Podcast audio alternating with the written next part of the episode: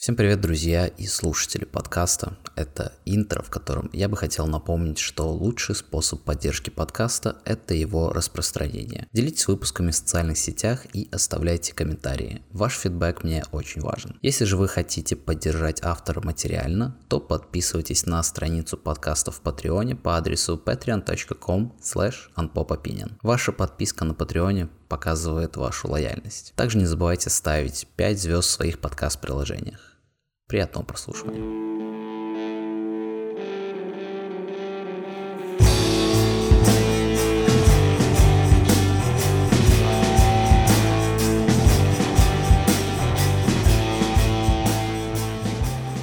Йоу, всем здорово, это крафтовый инди-подкаст «Непопулярное мнение». У микрофона Тимур, и это первый эпизод второго сезона. Рад вас всех приветствовать тут мы с вами вместе преодолели психологический барьер в полгода. Я не забил, не закрыл подкаст, а, не отказался от этого хобби. Мы дожили, дожили до второго сезона. Как я обещал а, в прошлом выпуске, новый сезон будет кардинально отличаться и а, будет не про обзор новостей, а больше про какие-то исторические события, исторические термины, откуда они пошли и как они отражаются на нашей повседневной жизни. И как я уже анонсировал в прошлом эпизоде, первый выпуск этого сезона будет про такое понятие, как пропаганда, потому что я подумал, что это довольно-таки важная тема, особенно ввиду современной политической обстановки, когда на среднестатистического обывателя, такого как я, такого как вы, слушающие этот подкаст, каждый день, каждую минуту сыпется просто тонна пропагандистской информации. И даже если нам кажется, что этого не происходит, Поверьте, после этого выпуска вы начнете замечать ее. Погрузившись в эту тему во время своего research а, я обнаружил, что эта тема настолько обширна и широка, что не получится изложить все и раскрыть эту тему в одном выпуске. Так что, скорее всего, выпусков будет два, а может быть даже и три. В этом эпизоде хотелось бы провести такое введение в пропаганду, определить, что это такое и какие виды существуют. Итак, приступим. Для начала, что же такое пропаганда? Пропаганда это дословно подлежащая распространению вера. В современном политическом дискурсе это открытое распространение взглядов, фактов, аргументов и других сведений с целью формирования общественного мнения или иных целей, преследуемых пропагандистами. Давно мы уже не видели открытой пропаганды. Все чаще она скрыта, чтобы люди ее так явно не распознали и думали, что это их собственные мысли.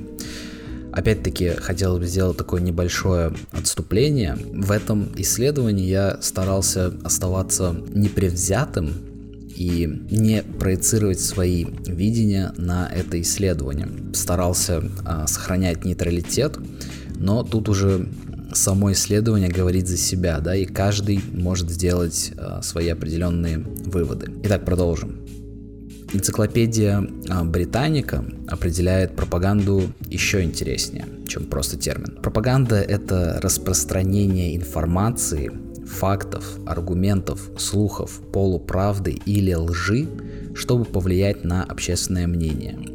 Пропаганда более или менее систематические усилия манипулировать общественными убеждениями, отношениями или действиями других людей посредством символов, слов, жестов, плакатов, монументов, музыки, одежды, отличительных знаков и даже стилей причесок.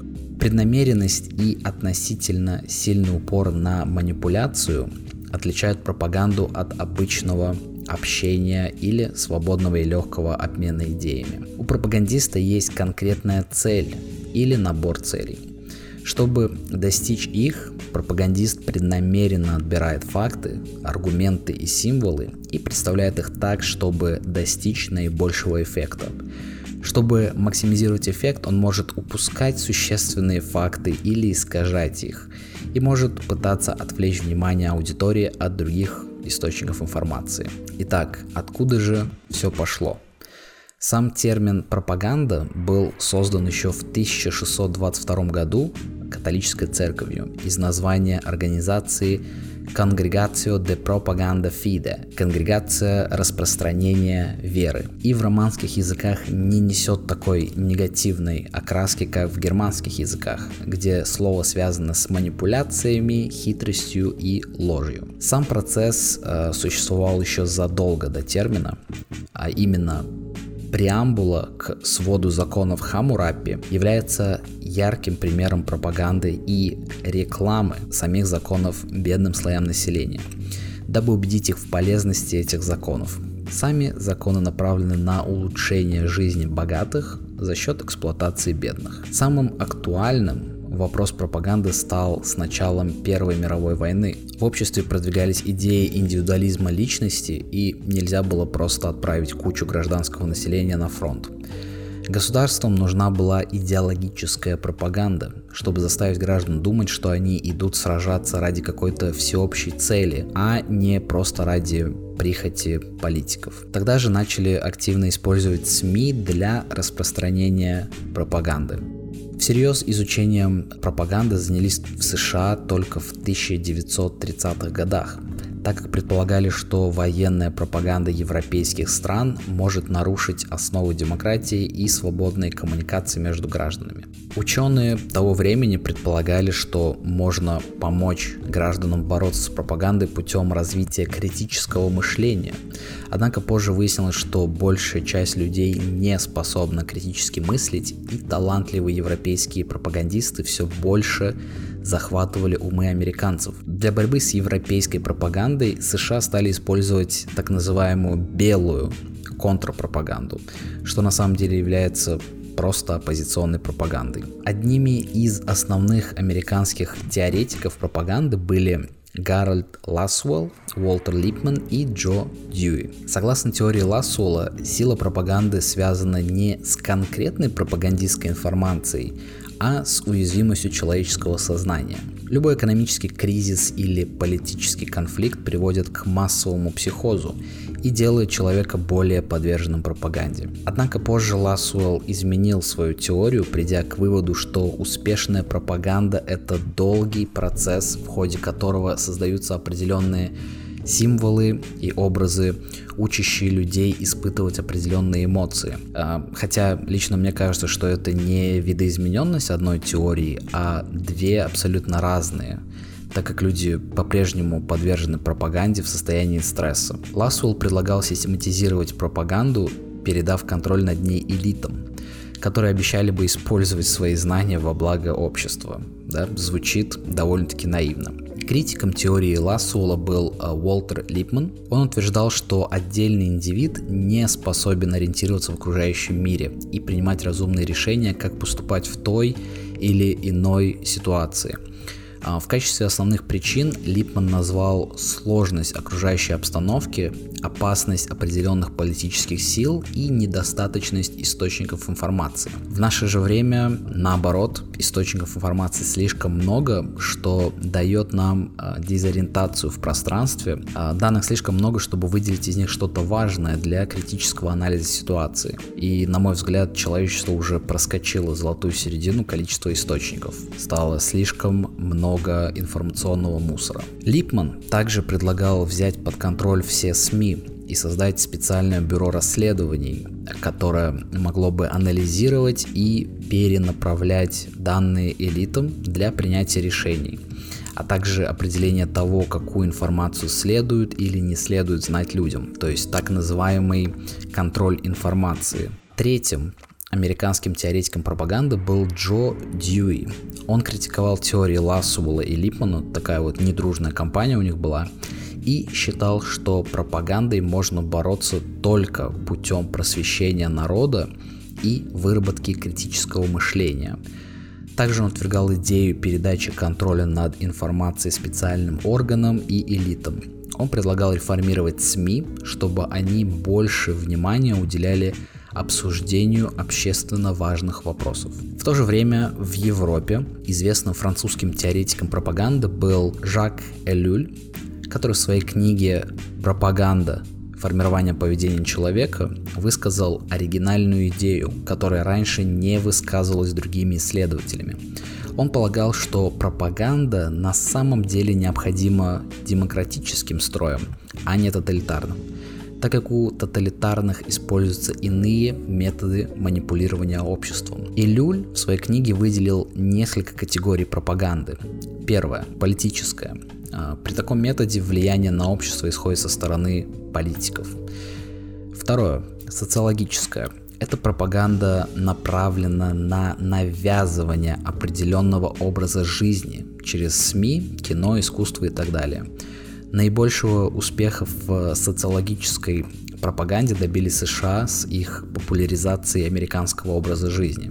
Ни для кого это не секрет. Третий вид — это вертикальная горизонтальная пропаганда. Это классическая пропаганда, распространяемая сверху от политических элит вниз к простому народу путем СМИ. Или же горизонтальная, когда информация распространяется в группе, где все ее члены равны. Четвертое рациональная и рациональная пропаганда. Это пропаганда, направленная на чувства и эмоции человека. Человеку важно понимать, что он действует логично и правильно. Рациональная пропаганда направлена именно на это. И наоборот, иррациональная направлена на то, чтобы убедить человека в неправильности идей, ненужных пропагандистам. Пятое. Агитационная, интеграционная. Это видимая пропаганда, самая э, очевидное, направлено на то, чтобы побудить человека к конкретным действиям. Ярким примером является пропаганда оппозиционной партии против действующей власти, где партия, пользуясь чувством ненависти к нынешнему строю, продвигает свои идеи в массы. Также примером может служить революционная пропаганда. Если же революционеры пришли к власти, их агитационная пропаганда сменяется интеграционной, направленной на то, чтобы интегрировать человека в свою политическую систему ценностей и заставить принять определенную модель поведения. Итак, самое интересное. Какие же цели преследует пропаганда? Зачем это все нужно? Пропаганда это одно из основных средств политической, в первую очередь, манипуляции, она очень схожа с рекламой. Когда исходная сигнальная функция сообщения концентрирует в себе элементы экспрессии и внушения, реклама приобретает наибольшую эффективность. Реклама это краткосрочная программа, направленная на достижение определенной цели. Реклама, призывающая к конкретным политическим действиям, называется агитацией. Это слово многим знакомо. Но в отличие от рекламы, пропаганда не ограничена временными рамками и ее сложно выявить. Она не так очевидна.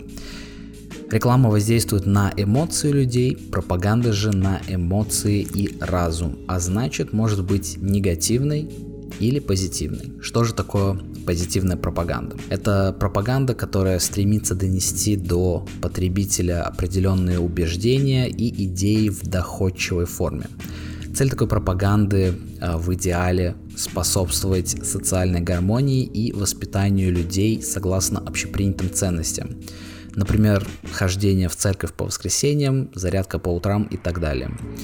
Такая пропаганда, на мой взгляд, не имеет особого смысла, так как ну, зачем пропагандировать общепринятые ценности, если они уже общепринятые. Поэтому часто под видом позитивной пропаганды продвигаются манипулятивные техники – Другой вид пропаганды – это негативная или деструктивная пропаганда.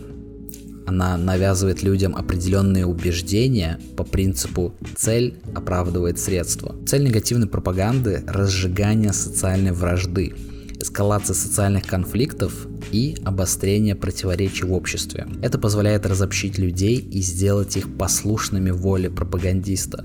Технология создания образа врага позволяет сплотить толпу вокруг пропагандиста, навязать толпе выгодные ему убеждения и стереотипы. Негативная пропаганда активно пользуется низкой критичностью и внушаемостью масс с целью манипулировать этими массами в интересах узкой группы лиц. Для любой пропаганды необходимо Первое – наличие идеи. Второе – целевой аудитории. И третье – средств донесения идеи до целевой аудитории. Существует три основных э, критерия эффективной пропаганды.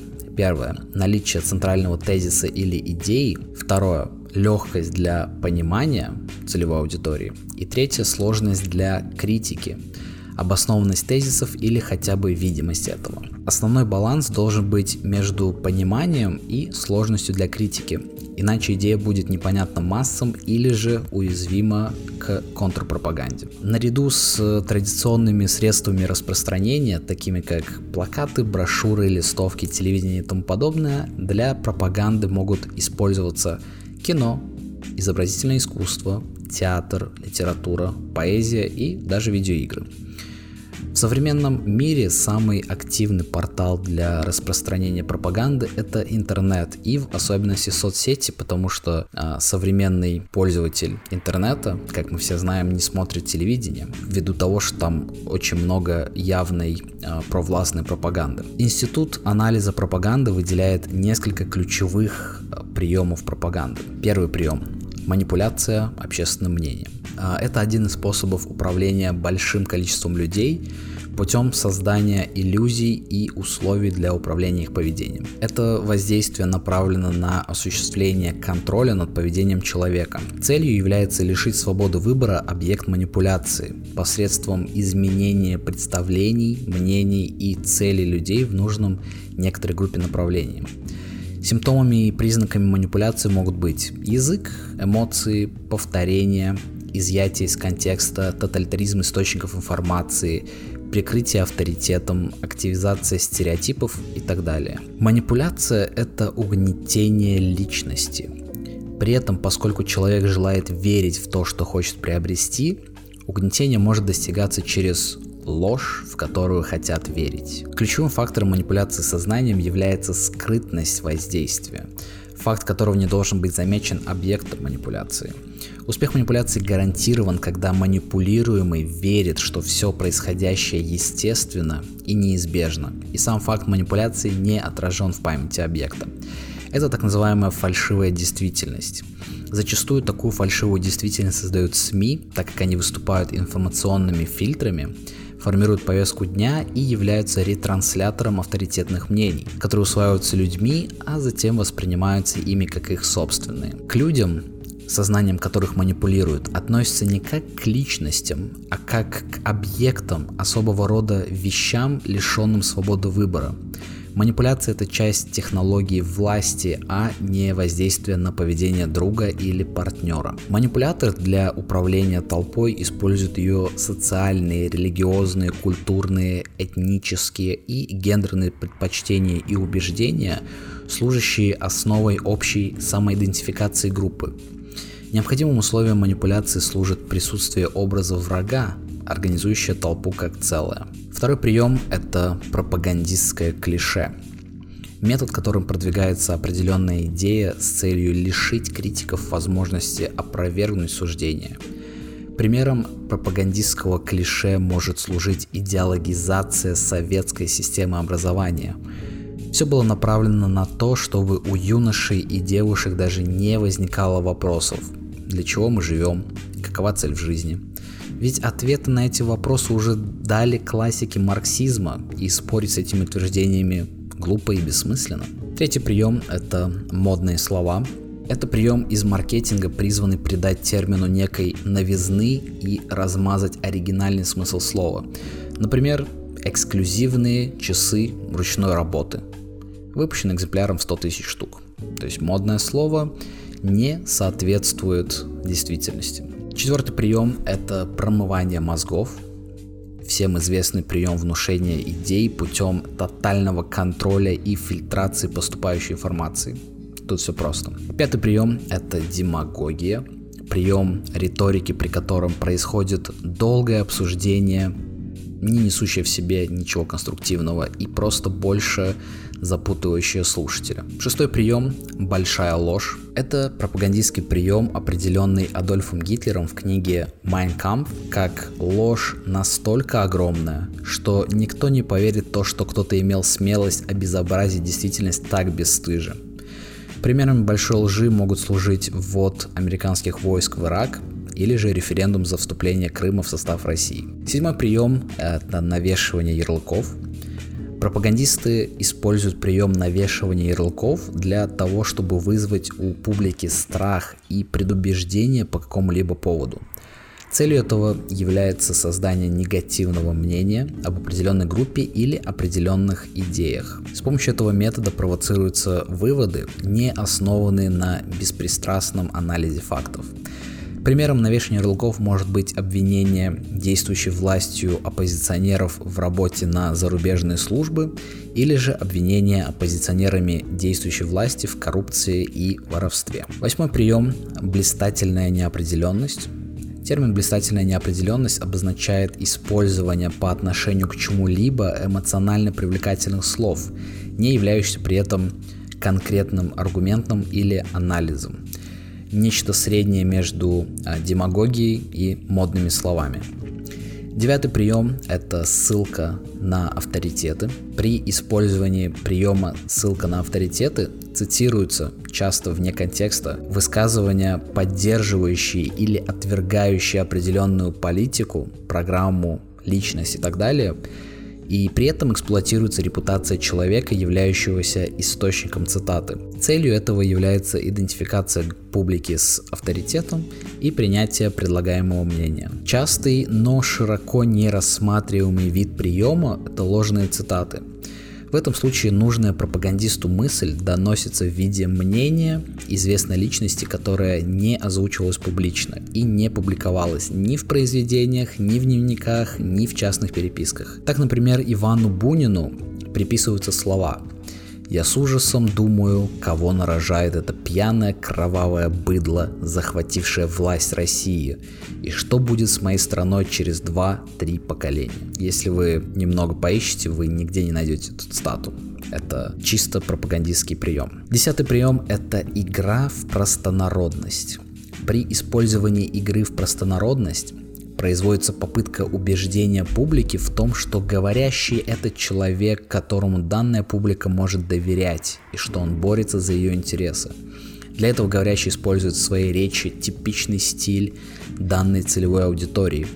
Такой прием очень любят использовать современные либералы, чтобы оказаться на одной волне с молодежью и будущим электоратом. Также примером игры в простонародность может быть пример с Владимиром Лениным, который тоже будучи абсолютно э, явным оппозиционером, пытался играть в простонародность с обычным пролетарием, солдатами и так далее, дабы склонить их на свою сторону. Прием 11 и заключительный на сегодня. Не хочу сильно перегружать вас э, объемом информации и различных терминов. Одиннадцатый прием это фургон с оркестром, так называемый, и подобные ему. Приемы фургон с оркестром и неизбежная победа являются попыткой убедить целевую аудиторию присоединиться к той группе, от имени которой высказывается пропагандист, и действовать так, как действует каждый. При использовании приема «неизбежная победа» публику призывают присоединиться к тем, кто уже находится на пути к верной победе. Те, кто уже присоединился к пропагандируемой группе, дополнительно утверждаются в вере в то, что они действуют правильно. Прием «влейся в толпу» используется для убеждения публики в том, что пропагандируемое высказывание является выражением воли неодолимого массового движения и что в ее собственных интересах влиться в это движение. Особенно часто такие приемы используются перед определенными выборами, например, выборы президента, когда а, оппозиционеры продвигают идеи того, что каждый гражданин страны против действующей власти и что власть должна считаться с ними, иначе они выйдут на митинги, изменят ситуацию. И каждый средний человек, подверженный этой пропаганде, начинает тоже верить в эту неименуемую победу, но на самом деле под этим абсолютно нет никакого основания.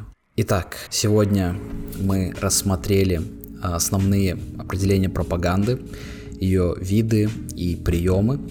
Э, надеюсь, после прослушивания этого эпизода вы станете более критично рассматривать информацию, поступающую в ваше информационное поле, дабы не стать, э, конечно, жертвой пропагандистов. В следующем выпуске мы подробнее остановимся на использовании пропаганды разными странами в разные исторические периоды. Узнаем поближе, что такое военная пропаганда, из чего она состоит, как она действует и как она применяется э, в современных информационных войнах. На этом, э, я думаю, закончим наш первый эпизод. Он получился такой э, немного сумбурный, но от этого не менее информативный. Делитесь вашим мнением в комментариях, везде, где только можете. Я все буду читать. Как вам такой новый формат? Что нужно улучшить? что и так идеально. Подписывайтесь везде, где только можете. Ссылки на все присутствуют. А пока, всем пока. Пошел джин.